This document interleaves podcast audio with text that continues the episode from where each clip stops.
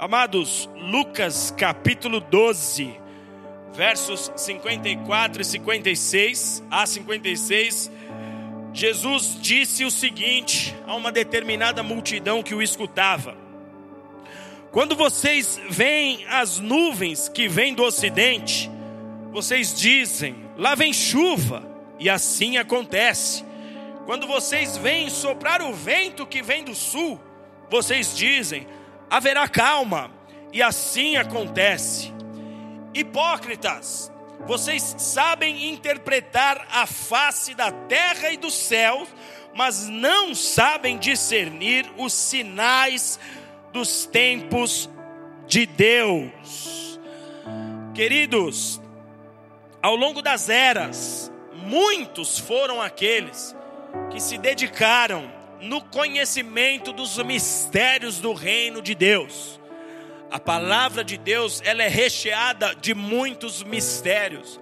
Não é uma simples leitura que vai fazer com que você conheça segredos que foram é, é, é, é movidos por Deus, trabalhados, operados por Deus em lugares celestiais.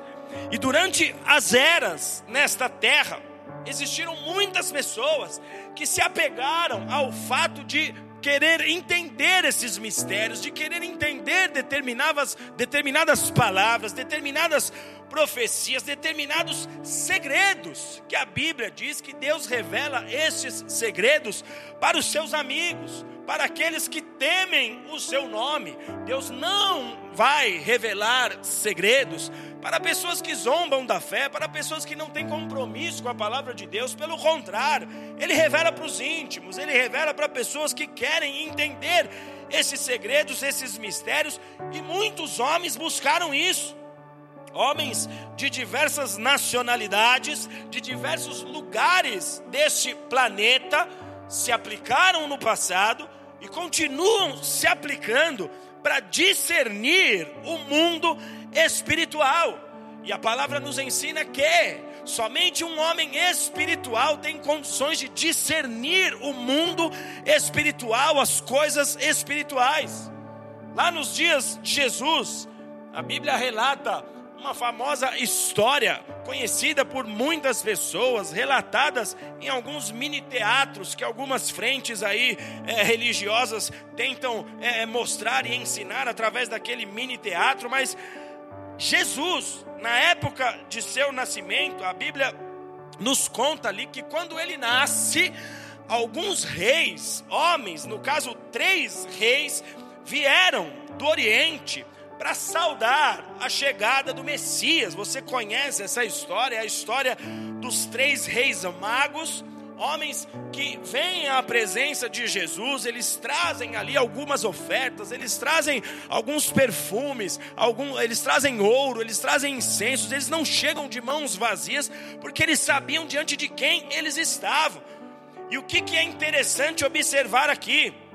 Esses reis eram pessoas aplicadas aos movimentos que aconteciam nas regiões celestiais. Eles observavam atentamente o movimento das constelações. Eles eram homens profundamente aplicados no discernimento espiritual. E quando eles percebem que uma luz diferente brilhou nos céus, esses homens rapidamente se mobilizam a sair de seus lugares, irem até o lugar onde aquela estrela apontava, porque eles sabiam que tratava-se do nascimento do Messias. Lembra você quando você era uma criancinha? E você era instigado, talvez por alguém mais velho, a ficar olhando nos céus para esperar passar uma estrela cadente, você notava uma estrela cadente por um brilho diferente, por uma movimentação diferente, assim como você sempre notou uma estrela que brilhava mais forte, uma estrela que brilhava menos, uma estrela que tivesse uma coloração diferente da outra. Esses homens observaram uma movimentação nos céus, eles eram aplicados no mundo espiritual. Eles tinham muita sede em entender o movimento do calendário de Deus, do relógio de Deus, e quando eles percebem que nos céus há um brilho diferente, eles entenderam: o Messias chegou ao mundo, o Messias nasceu. Então eles fizeram as suas malas e se dirigiram ali até a cidade de Belém. onde Jesus havia nascido, no território de Israel, e eles se mobilizam para encontrar o Messias, para adorar aquele a quem eles tanto esperavam. Mateus capítulo 2, versos 1 e 2 nos narra esse episódio dizendo o seguinte: tendo Jesus nascido em Belém, nos dias do rei Herodes, Vieram uns magos do Oriente, e magos aqui não é esse tipo de mago que a gente vê, igual Paulo Coelho, esses malucos aí que não tem nada a ver, isso é bruxo. Nós estamos falando de pessoas experimentadas no movimento espiritual das coisas e que observavam Deus e que olhavam para Deus. Então o texto ele traduz para nós como magos, mas eram estudiosos do mundo espiritual. Tendo Jesus nascido em Belém nos dias do rei Herodes, vieram os magos do Oriente até Jerusalém e perguntaram: Onde está aquele que é nascido rei dos judeus? Pois do Oriente vimos a sua estrela e viemos adorá-lo. Eles queriam encontrar o Messias, eles se aplicavam para entender os tempos e as estações. No texto que nós lemos de Lucas, capítulo 12, Jesus está justamente aqui chamando a atenção de um grupo de religioso ali em Israel, os famosos fariseus, porque esses homens não compreendiam a chegada do reino de Deus.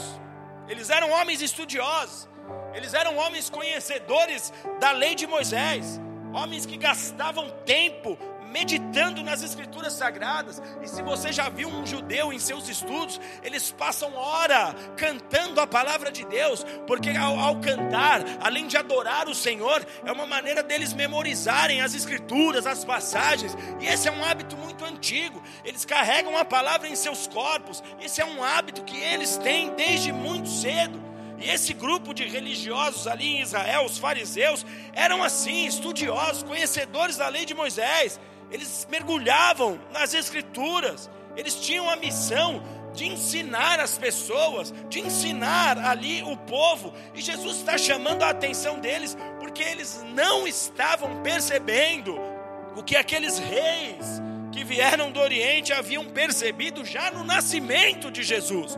Os reis perceberam, é o Salvador, eles saem de suas terras, eles vão até Jerusalém, eles chegam diante do rei Herodes, eles perguntam sobre o rei dos judeus, eles vão até Belém, vão até o lugar onde Jesus ali estava, como uma criancinha, eles adoram o Senhor. E Jesus está falando agora com os adultos, os marmanjos, os conhecedores das Escrituras, e está falando: vocês não sabem interpretar os tempos e os sinais dos tempos.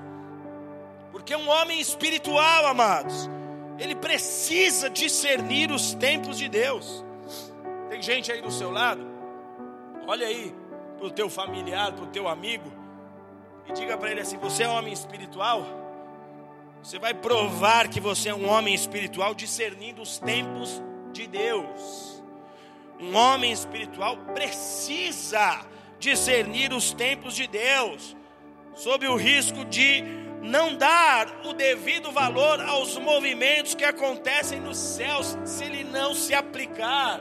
Se você não for aplicado, pode acontecer de Jesus surgir na tua frente e você nem o perceber. Se você não se aplicar, as coisas podem acontecer nas regiões celestiais e você sequer notar. Um homem espiritual precisa discernir os tempos de Deus. E queridos, nós estamos vivendo dias em que as profecias do retorno de Jesus estão se cumprindo. Nós temos falado disso aqui, na verdade, eu posso dizer a vocês que eu não tenho muita motivação de pregar outra coisa. Não tenho. É como se toda todo outro tipo de discurso já não, não coubesse mais para o momento, já não tem mais espaço para ser dito coisas que até pouco tempo atrás nós ainda pregávamos, ainda declarávamos. E para quem me acompanha sabe que eu nunca fui aqui de ficar pregando facilidade, triunfalismo, coisa do tipo. Aqui nessa casa a gente trabalha com o cajado mesmo, corrigindo o caminho, confrontando o pecado, dando o nome aos bois e botando os demônios para correr, porque essa é a nossa missão, nós somos chamados para a guerra. Nós estamos vivendo os dias em que as profecias para o retorno do nosso Senhor estão se cumprindo. Isso significa que o tempo dos justos nesse mundo injusto está chegando ao fim. Se você é alguém que ama a justiça, a Bíblia diz que você será consolado. Os que amam a justiça serão consolados. Você se indigna muitas vezes ao ver as obras de injustiça, porque nós estamos num mundo injusto. Mas com a chegada do Senhor e do seu reino, os justos que vivem nesse mundo injusto serão retirados desse ambiente. E dentre os sinais, nós podemos listar aqui alguns que nós já temos percebido há algum tempo. 1 Timóteo, capítulo 4, verso 1 diz o seguinte: Mas o Espírito expressamente diz que nos últimos tempos alguns apostatarão da fé, dando ouvidos a espíritos enganadores e a doutrinas de demônios.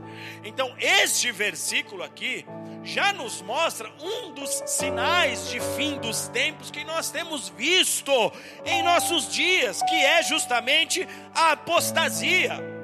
A apostasia é um dos grandes sinais do fim dos tempos. A palavra apostasia do grego, ela traz a ideia de divórcio, de separação. E muitas são as pessoas que nesta geração, em nossa geração, estão se divorciando de Deus. Muitas são as pessoas que estão se separando de Deus, que estão se afastando do Senhor, que estão abrindo mão do reino de Deus, que estão desejando muito mais as coisas desta terra.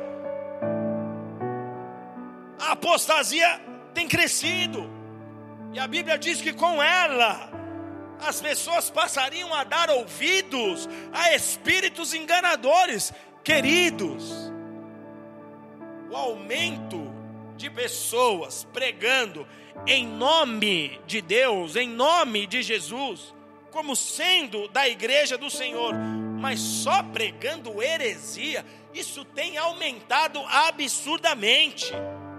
Nunca se viu tanto enganador pregando a palavra de Deus, heresias absurdas sendo ditas de púlpitos, aplicações bíblicas que são uma tragédia instigando os homens a cometerem pecado, instigando a igreja a se distanciar cada vez mais de Deus. E sabe o que mais assusta? Que o número daqueles que seguem esses enganadores é gigantesco, é alarmante. É só você ir na página, na rede social de um desses e você verá apostasia, um dos sinais do final dos tempos. Mas a Bíblia lista alguns. Em Mateus 24, 12, Jesus nos diz que por se multiplicar a iniquidade, o amor de quase todos esfriará. Eu posso te dizer que essa é uma coisa que eu tenho percebido que sutilmente o diabo tem conseguido entrar na igreja. Sabe por quê? Porque ele tem feito muitos de nós ficarmos indignados com as obras más desses homens que estão fazendo o que nós temos visto. E essa indignação tem feito o amor se esfriar em nossos corações, amados. Isso é uma marca do final dos tempos. Amor esfriando é uma das marcas do fim. Mas a Bíblia lista outros. Segundo Pedro, capítulo 3, versos 3 e 4 diz: "Sabei que nos últimos dias virão escarnecedores, vivendo segundo as suas próprias paixões e dizendo: Onde está a promessa da sua vinda? Desde que os pais dormiram, todas as coisas permanecem como desde o princípio da criação escarnecedores contra as coisas de Deus. Isso tem aumentado e muito. Pessoas que muitas vezes vêm diante de mim de você, vêm diante da igreja, vêm diante do evangelho para dizer: cadê Jesus que não volta? Cadê esse Jesus que disse que voltaria e não veio? Se você for a Israel, se você tiver contato com um, judeu, você vai perceber que eles questionam Jesus como Messias nesse ponto. Como é que ele vai ter que voltar de novo para fazer algo? Já era para ele ter feito na primeira que ele veio. Estão escarnecendo contra Deus. E esse escárnio só vem aumentando. Lucas capítulo 18, verso 8 diz: quando vier o filho do homem, achará fé na terra. No dia em que Cristo chegar, no dia em que Jesus chegar, ele encontrará fé na terra. E não é porque você está na igreja que automaticamente você tem fé. Porque a fé é provada justamente na adversidade. A sua fé, ela é experimentada justamente quando você tem que dar um passo de fé, andar no escuro, ter a certeza daquilo que você espera sem ter visto. E o aumento da falta de fé tem sido consideravelmente alto em nossos dias. A Europa, para quem já teve a oportunidade de ir até o continente europeu, você vai perceber que as pessoas não creem em Deus lá. Eles confiam na estrutura, eles confiam no dinheiro, eles confiam nas suas posses, eles julgam que eles não têm necessidade de Deus. Há uma frieza espiritual absurda naquele lugar.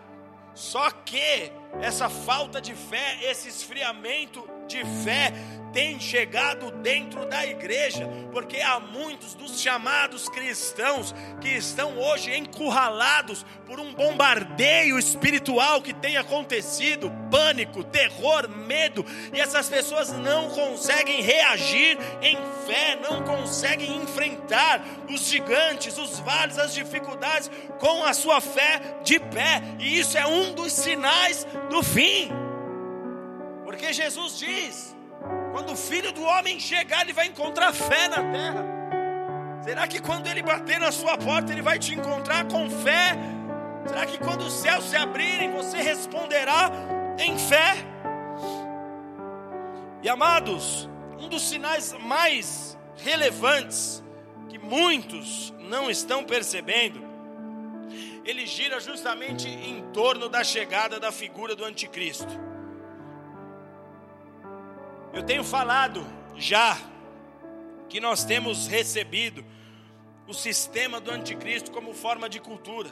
Se você acompanha os cultos aqui, você já percebeu que a gente vem falando disso já há algum tempo, na verdade, desde o começo dessa situação que nós estamos enfrentando. Nós já temos recebido como forma de cultura, porque vem fantasiado, vem bem embrulhadinho.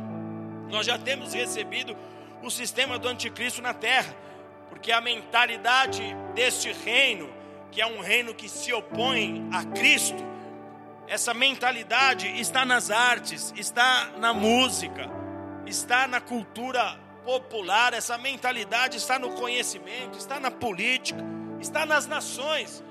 Não é algo que está só no Brasil, isso está no mundo inteiro. E o mundo vem sendo preparado para a chegada do anticristo.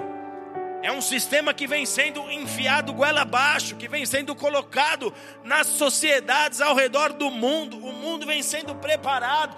Uma plataforma foi estabelecida para que este anticristo venha, para que ele surja. Só que, preste atenção aqui, o diabo, de forma astuta, ele tem lançado a chamada cortina de fumaça para distrair os povos ele, ele, se você já viu um, um, um, policial de operações especiais, que eles entram num ambiente, eles jogam aquela, aquela granada de fumaça para que em meio àquela fumaça eles possam fazer a sua ação ali, autuar um fugitivo e etc.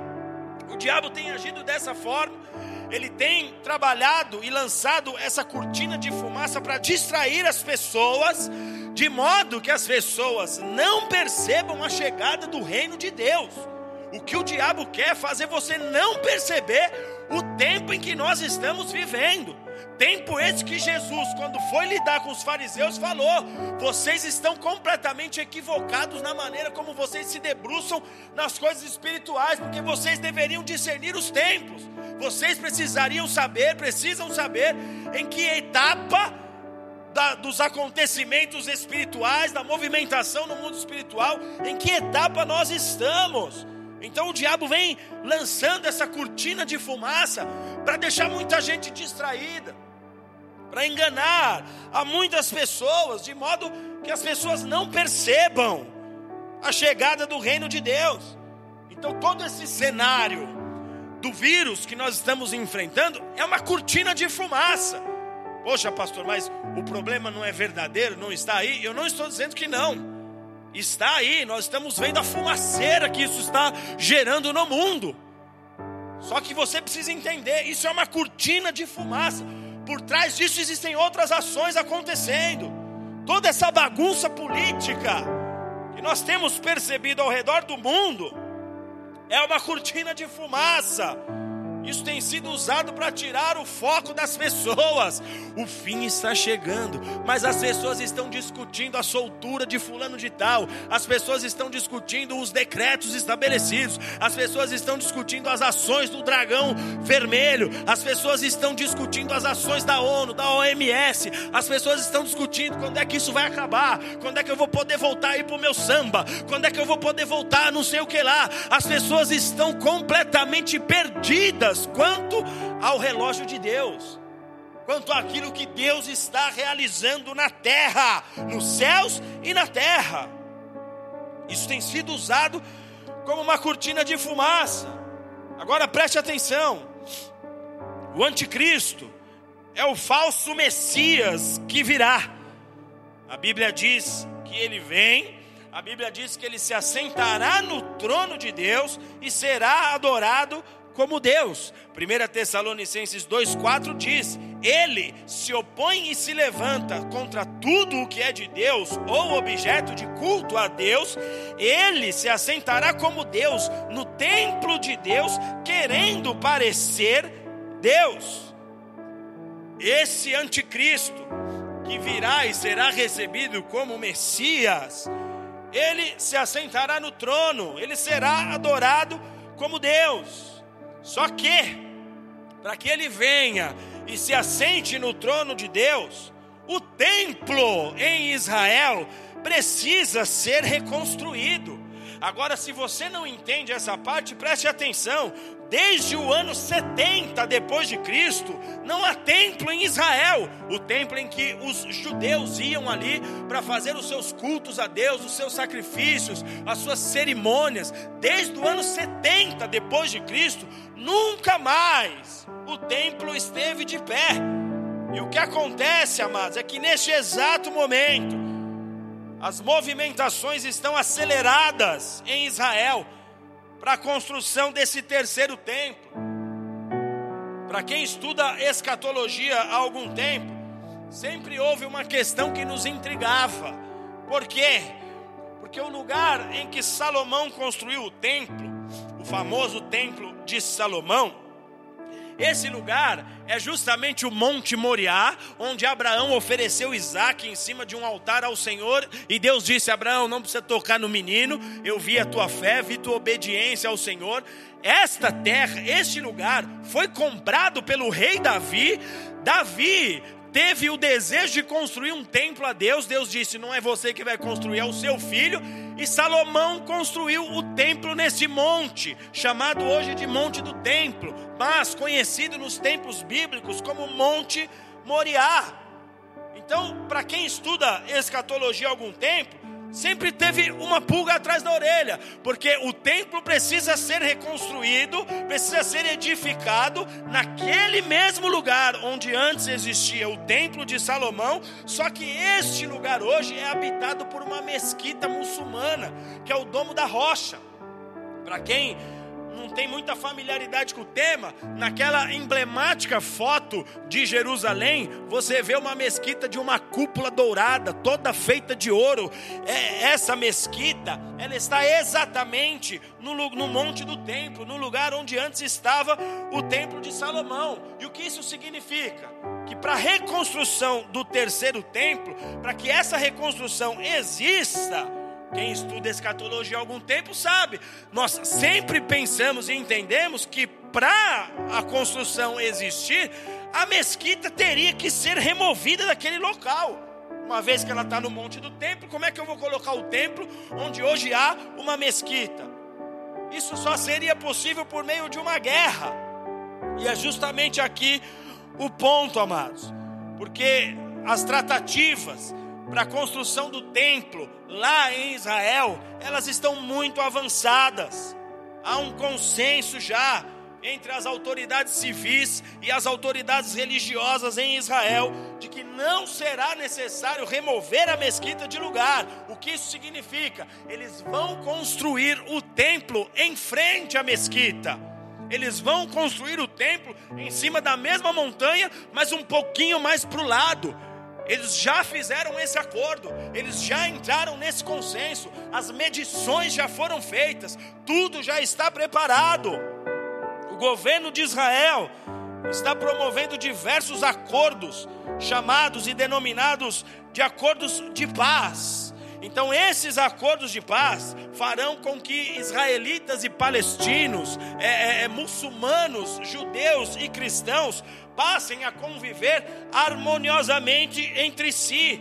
Esses acordos têm sido já tecidos, e esses acordos, amados, eles terão uma aceitação global, porque a narrativa será justamente essa, até que enfim alguém resolveu o problema do Oriente Médio até que enfim alguém costurou esses laços de paz, até que enfim alguém deu jeito nisso, porque o governo de Israel está marchando firmemente nesses acordos de paz. Mas quando todos estiverem celebrando essa paz, porque essa paz ela será aceita pelo mundo, enquanto todos estiverem celebrando essa paz, olha o que a Bíblia nos diz, 1 Tessalonicenses 5, de 1 a 3, irmãos acerca dos tempos e das épocas, não, necessita, não necessitais que se vos escreva, pois vós mesmos sabeis muito bem que o dia do Senhor virá como ladrão de noite, falando do fim.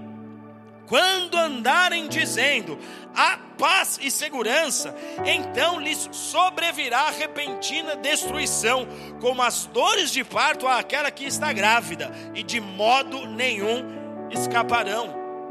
Então entenda, os acordos de paz estão acontecendo, enquanto tudo está fechado, enquanto as pessoas estão trancadas, enquanto não se pode agir, porque a fumaça está aí para fazer as pessoas não entenderem o que está acontecendo. Eles estão firmando esses acordos para que o templo, o terceiro templo, seja reconstruído, construído ali. Então é esse acordo de paz justamente que vai permitir a construção do terceiro templo.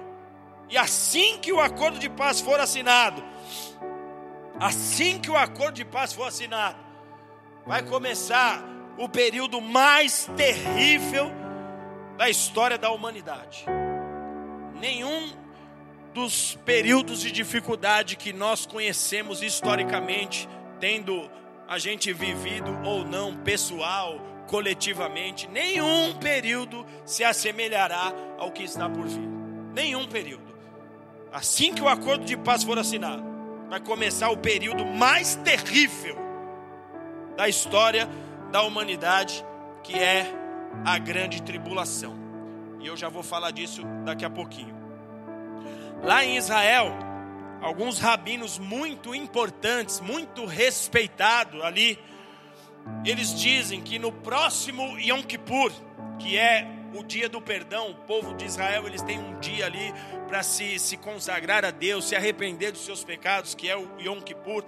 No próximo Yom Kippur, que é em setembro, setembro de 2021, esses rabinos estão dizendo que o Messias se revelará e depois desaparecerá. Só que esse aqui é o falso Messias, tá? Eles estão dizendo: o Messias vai aparecer para nós, os judeus, aqueles que não reconheceram Jesus como Messias, que estão esperando o Messias. Eles vão olhar esse homem esses rabinos respeitadíssimos estão dizendo, em setembro desse ano, ele aparece para nós. Obviamente, isso não é Bíblia, isso é o que eles estão dizendo, ok? Mas só para você entender o contexto, só para você entender os sinais, só para você ficar atento a tudo que está acontecendo. Você tem que sair da cortina de fumaça para olhar para Israel, porque tudo diz respeito a Israel. A Bíblia que você segue é Israel. Jesus nasceu naquela terra, o Jesus que você adora é um judeu. Você precisa olhar para aquela terra, você precisa olhar olhar para os acontecimentos de Deus que estão todos direcionados para aquela terra. A igreja entra como herança, a igreja ela é enxertada na videira. Eu e você fazemos parte de tudo que Deus prometeu a Abraão, mas nós precisamos entender. Tudo começou com Abraão, nós temos que olhar para aquela terra. Eles estão dizendo, no Yom Kippur, o Messias, que é o falso, se revelará a nós. É o homem iníquo, o homem da maldade, o anticristo.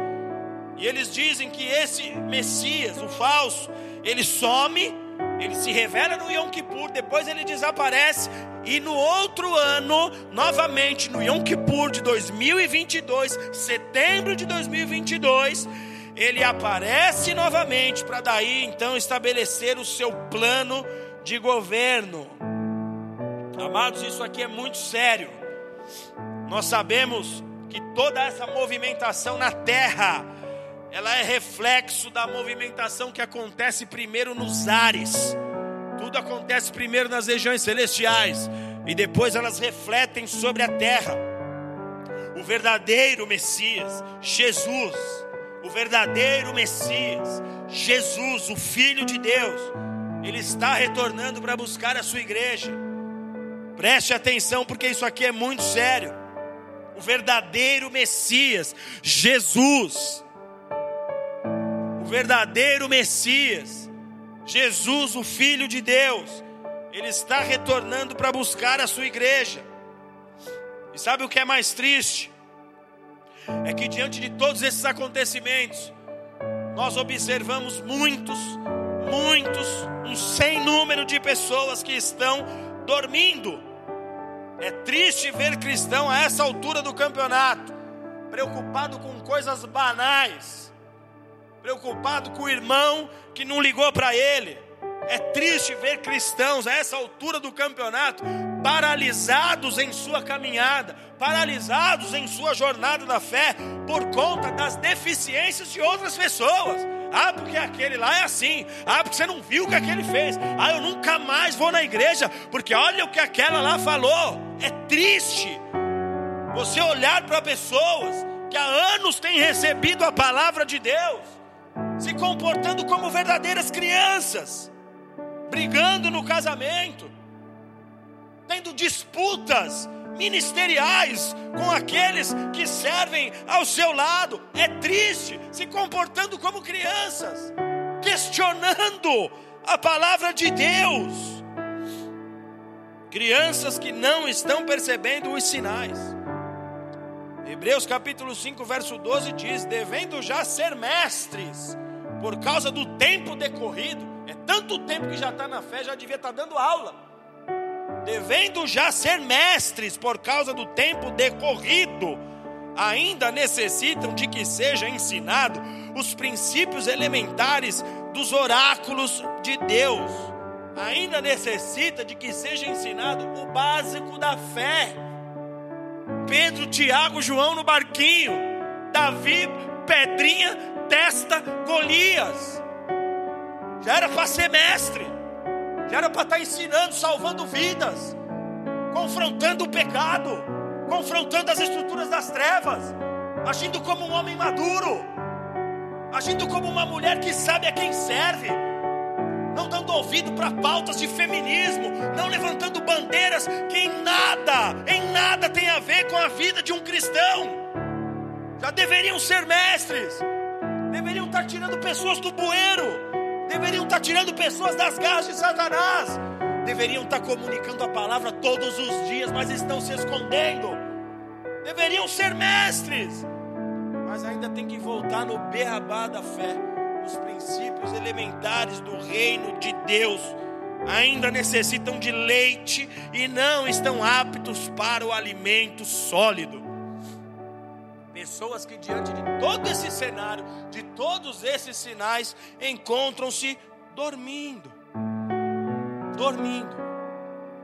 1 Tessalonicenses 5,6 diz: Não durmamos como os demais, mas vigiemos, sejamos sóbrios. Sabe o que, que você precisa entender? Se você vacilar, Jesus vem e você fica um deslize, uma bobeira, um segundo de vacilo, Jesus vem e você fica. Ai, pastor, Deus me livre. Bate na madeira, pastor. É, Deus te livre mesmo. Deus te livre mesmo. É por isso que eu estou aqui pregando isso aqui para você. É Por isso que eu enfrento as minhas lutas para vir aqui pregar para você a verdade. Por isso que eu enfrento os meus desafios para vir aqui pregar para você a verdade. Deus te livre mesmo. Se você vacilar, Jesus vem e você fica. Presta bem atenção no que eu vou dizer aqui. Os dias finais nos reservam dois eventos: o arrebatamento e a segunda vinda de Jesus. Dois eventos distintos e que acontecerão de maneira sucessiva, um após o outro. O arrebatamento e a segunda vinda de Jesus. Então preste atenção aqui. Haverão duas etapas de salvação, mas uma completamente diferente da outra. A primeira é o arrebatamento da igreja. Paulo, falando para a igreja de Tessalônica, o texto que eu mais estou usando como base nessa noite aqui, para embasar esse sermão, Paulo, falando a essa igreja de Tessalônica na Grécia, ele disse, 1 Tessalonicenses 4, 16 e 17: o mesmo Senhor, porque ele já vinha falando algumas coisas de Jesus, o mesmo Senhor descerá dos céus com grande brado, à voz do arcanjo, ao som da trombeta de Deus. E os que morreram em Cristo ressurgirão primeiro, falando daqueles que um dia pertenceram a Jesus, que morreram, seus espíritos foram para a glória, mas os seus corpos não. E a Bíblia diz que esses corpos serão ressuscitados, porque Jesus foi o primeiro a ressuscitar da tumba. Jesus foi o primeiro a ressuscitar dentre os mortos. Então ele é o primogênito dos, dos que ressurgiram. Então esses corpos ressuscitarão e serão como corpos glorificados, que é o que a Bíblia nos ensina. Então, ao som da trombeta de Deus, e os que morreram em Cristo ressurgirão primeiro, depois nós os que ficamos vivos, seremos arrebatados, arrebatados juntamente com eles nas nuvens para o encontro do Senhor nos ares, e assim estaremos para sempre com o Senhor. Então preste atenção aqui. A igreja verdadeira, aquela que se manteve fiel, aquela que perseverou na aliança, aquela que nunca tentou trazer o pecado para dentro da vida espiritual, aquela que não ficou de coisinha de, ah, isso pode, isso não pode, ai, mas eu creio de um jeito, ai, mas eu penso diferente, querido, querida. O pensamento vem do alto, o pensamento vem de Deus, não é Deus que tem que se amoldar a nós.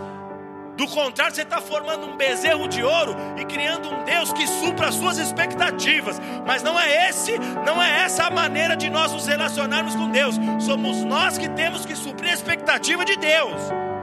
Então a igreja fiel e verdadeira, que pagou preço, aquele que ficou firme, aquele que não quis o pecado, aquele que quis ser íntegro, que não foi um imoral, promíscuo cheio de sujeira no coração, na mente, com palavras de maldição, palavras torpes. Aquele que foi fiel, essa igreja, ela será arrebatada, e essa igreja se encontrará com Jesus nos ares.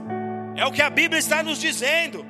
Estes que subirem no arrebatamento da igreja, porque é, são dois eventos no final dos tempos, não perca aqui o raciocínio. O primeiro evento é o arrebatamento.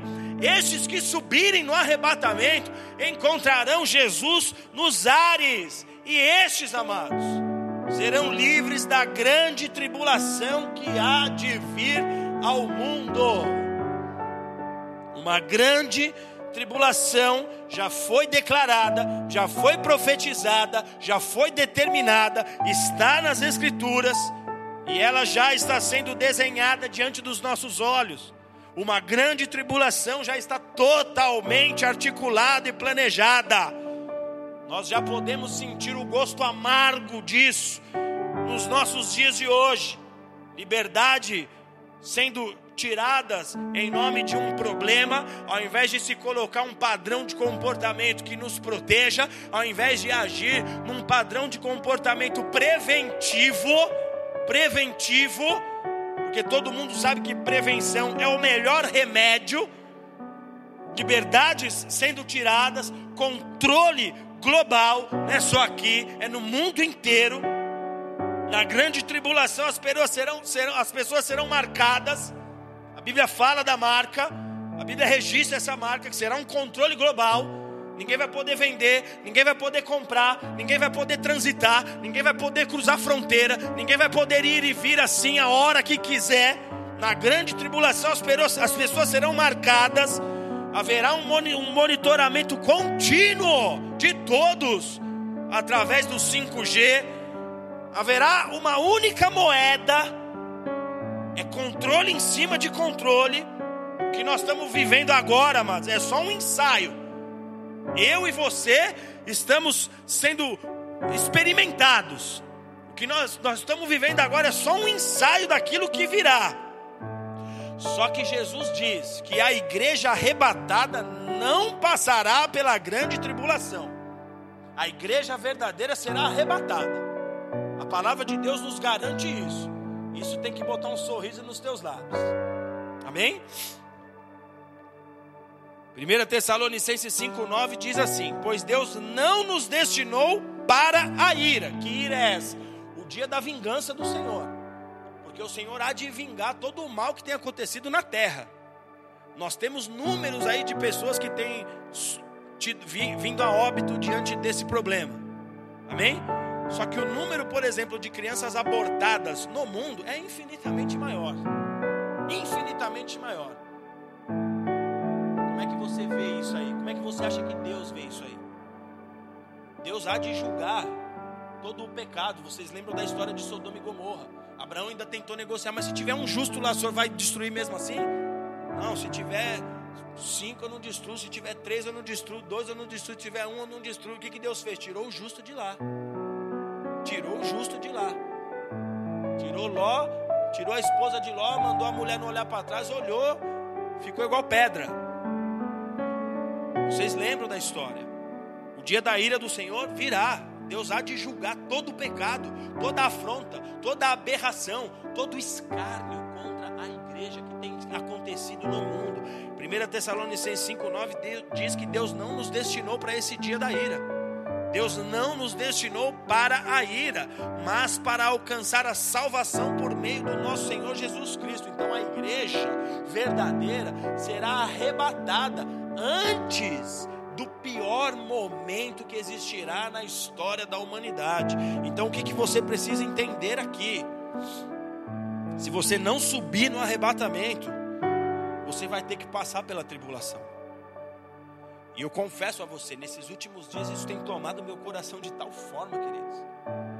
Isso tem me feito gemer na presença de Deus. Eu tenho pavor só de pensar. Eu tenho pavor só de pensar. Porque se você não subir no arrebatamento, você terá que ficar e passar pela tribulação. E aí você vai ter que esperar o segundo momento. O segundo evento, que é justamente a segunda vinda de Cristo. A igreja arrebatada encontra com ele nos ares. A segunda vinda é quando ele vem e põe o pé na terra. A Bíblia diz que o Senhor, quando vier, ele vem exatamente pelo lugar que antes ele subiu aos céus. Se você é bom na lição de casa, você vai lembrar quando Jesus sobe aos céus na ascensão do nosso Senhor, ele sobe aos céus no Monte das Oliveiras. Eu já estive lá naquele lugar. É maravilhoso aquele lugar. Era o lugar preferido de oração de Jesus, porque ali naquele monte onde tem o jardim do Getsemane, é o lugar onde ele se retirava para orar. E foi justamente no Monte das Oliveiras que ele subiu. E a Bíblia diz que é lá que ele desce e põe o seu pé na terra. Zacarias capítulo 14, verso 4 diz: Naquele dia estarão os seus pés sobre o monte das oliveiras, que está de fronte de Jerusalém, e o monte será fendido ao meio. Amados, há alguns anos atrás, uma grande empresa da rede hoteleira quis construir no Monte das Oliveiras uma grande rede de hotéis ali para receber os, os, viajantes, os visitantes, porque Israel é uma das nações mais visitadas no mundo, sobretudo pelos cristãos. E eles fizeram aqueles estudos topográficos, fizeram aquelas imagens aéreas e perceberam que o monte estava se rachando.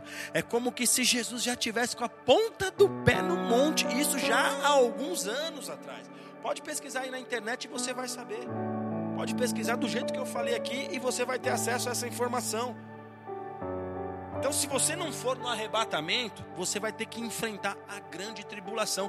Você tente lembrar do que foi, pega a história, mergulhe em filmes, vai ver os piores, os piores períodos de perseguição a certos grupos religiosos, espirituais, o que foi o Holocausto, o que foi a perseguição na época dos cristãos lá em Roma, quando o cristão era incendiado, quando o cristão era jogado em óleo de latão fervente. Esse período da grande tribulação não vai se comparar ao que, ao que já foi um dia. Vai ser o pior período, porque o iníquo estará na terra, o anticristo estará aqui, comandando as ações, de perto respirando morte, ira contra aqueles que são de Deus, porque ele odeia tudo o que é de Deus e que representa o reino de Deus. E se você não for no arrebatamento, você tem que enfrentar a grande tribulação. E aí, se você suportar a terrível perseguição que virá, se você suportar, talvez você mantenha a sua coroa intacta. Talvez você ainda consiga subir na segunda leva, que é justamente o momento da segunda vinda de Cristo. Nessa segunda leva, quem são as pessoas que ficarão e que hoje a gente pode observar muito bem? São pessoas que hoje estão rejeitando a santificação. São pessoas que se dizem de Deus, mas querem ser de Jesus cometendo pecado. E a gente vê muito famoso com faixinha de Jesus na testa, com camiseta sou de Jesus, com comportamentos que nunca representaram o, o, o coração do nosso Senhor. São pessoas que hoje estão tendo acesso à palavra de Deus, estão nas igrejas, mas que não querem se santificar, que não querem abandonar o pecado de forma alguma. Esses ficarão, esses terão que, pela tribulação, no meio da maior guerra, se arrepender, se converter de verdade e esperar a segunda vinda. Os que ficarão são aqueles que hoje, de alguma maneira, têm interesse nesse mundo, que acreditam que de alguma forma esse mundo vai dar certo, mas não vai. Vão ter que ficar para provar que não vai dar certo esse mundo. Bíblia diz: na grande tribulação, pessoas se converterão. Apocalipse 12, 11 diz: Eles o venceram pelo sangue do Cordeiro e pela palavra do seu testemunho. Não amaram as suas vidas até a morte, mas a preço de sangue. A preço de sangue. Então você que está nessa, nessa transmissão hoje, você que é um cristão que ama a Jesus, você que é alguém que ama a Deus, que chegou aqui talvez pela primeira vez ou alguns cultos, tem estado conosco aqui, preste atenção. O Senhor está sendo bom, misericordioso conosco, nos dando tempo para o arrependimento, nos dando tempo para o ajuste. Se você quiser subir na primeira leva, você tem que se posicionar.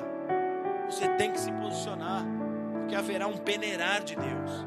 A palavra é clara em dizer se você vai olhar o texto de Mateus capítulo 25, a parábola das dez virgens, você vai perceber Jesus nos mostrando ali cinco virgens que se mantiveram fiéis a Deus, que mantiveram a sua relação com o Espírito Santo, que manifestaram os frutos do Espírito Santo, que zelaram e protegeram sua aliança com Deus, e outras que não. Outras que abandonaram sua relação com o Senhor, e isso custou para elas a salvação claramente haverá um peneirar de Deus. Você vai se lembrar de Jesus dizer que em algum momento o trigo e o joio serão separados, que os bodes serão separados das ovelhas, os fiéis dos infiéis, os justos dos injustos, os verdadeiros dos falsos. Haverá uma separação, amados. E essa separação não acontece antes, ela acontece no momento em que tudo acontecer. Só que Jesus diz: é repentino. Os sinais estão aí. Tudo está acontecendo. O que você não pode é se perder nessa cortina de fumaça que está diante dos nossos olhos agora. Porque o foco não é o que essa fumaça está tentando nos dizer. O foco é o reino eterno do Senhor.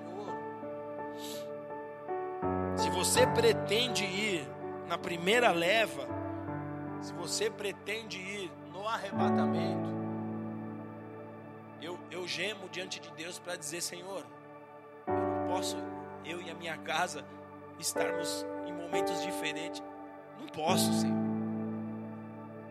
Não posso, Senhor. Se você é alguém que quer ir na primeira leva para não ter que chegar lá, mas por meio de muita guerra, a preço de sangue, você precisa se posicionar. Você precisa se posicionar, porque tudo já está acontecendo. Tudo já está acontecendo. Tudo está se alinhando. E você está alinhado? Curva sua cabeça, feche seus olhos.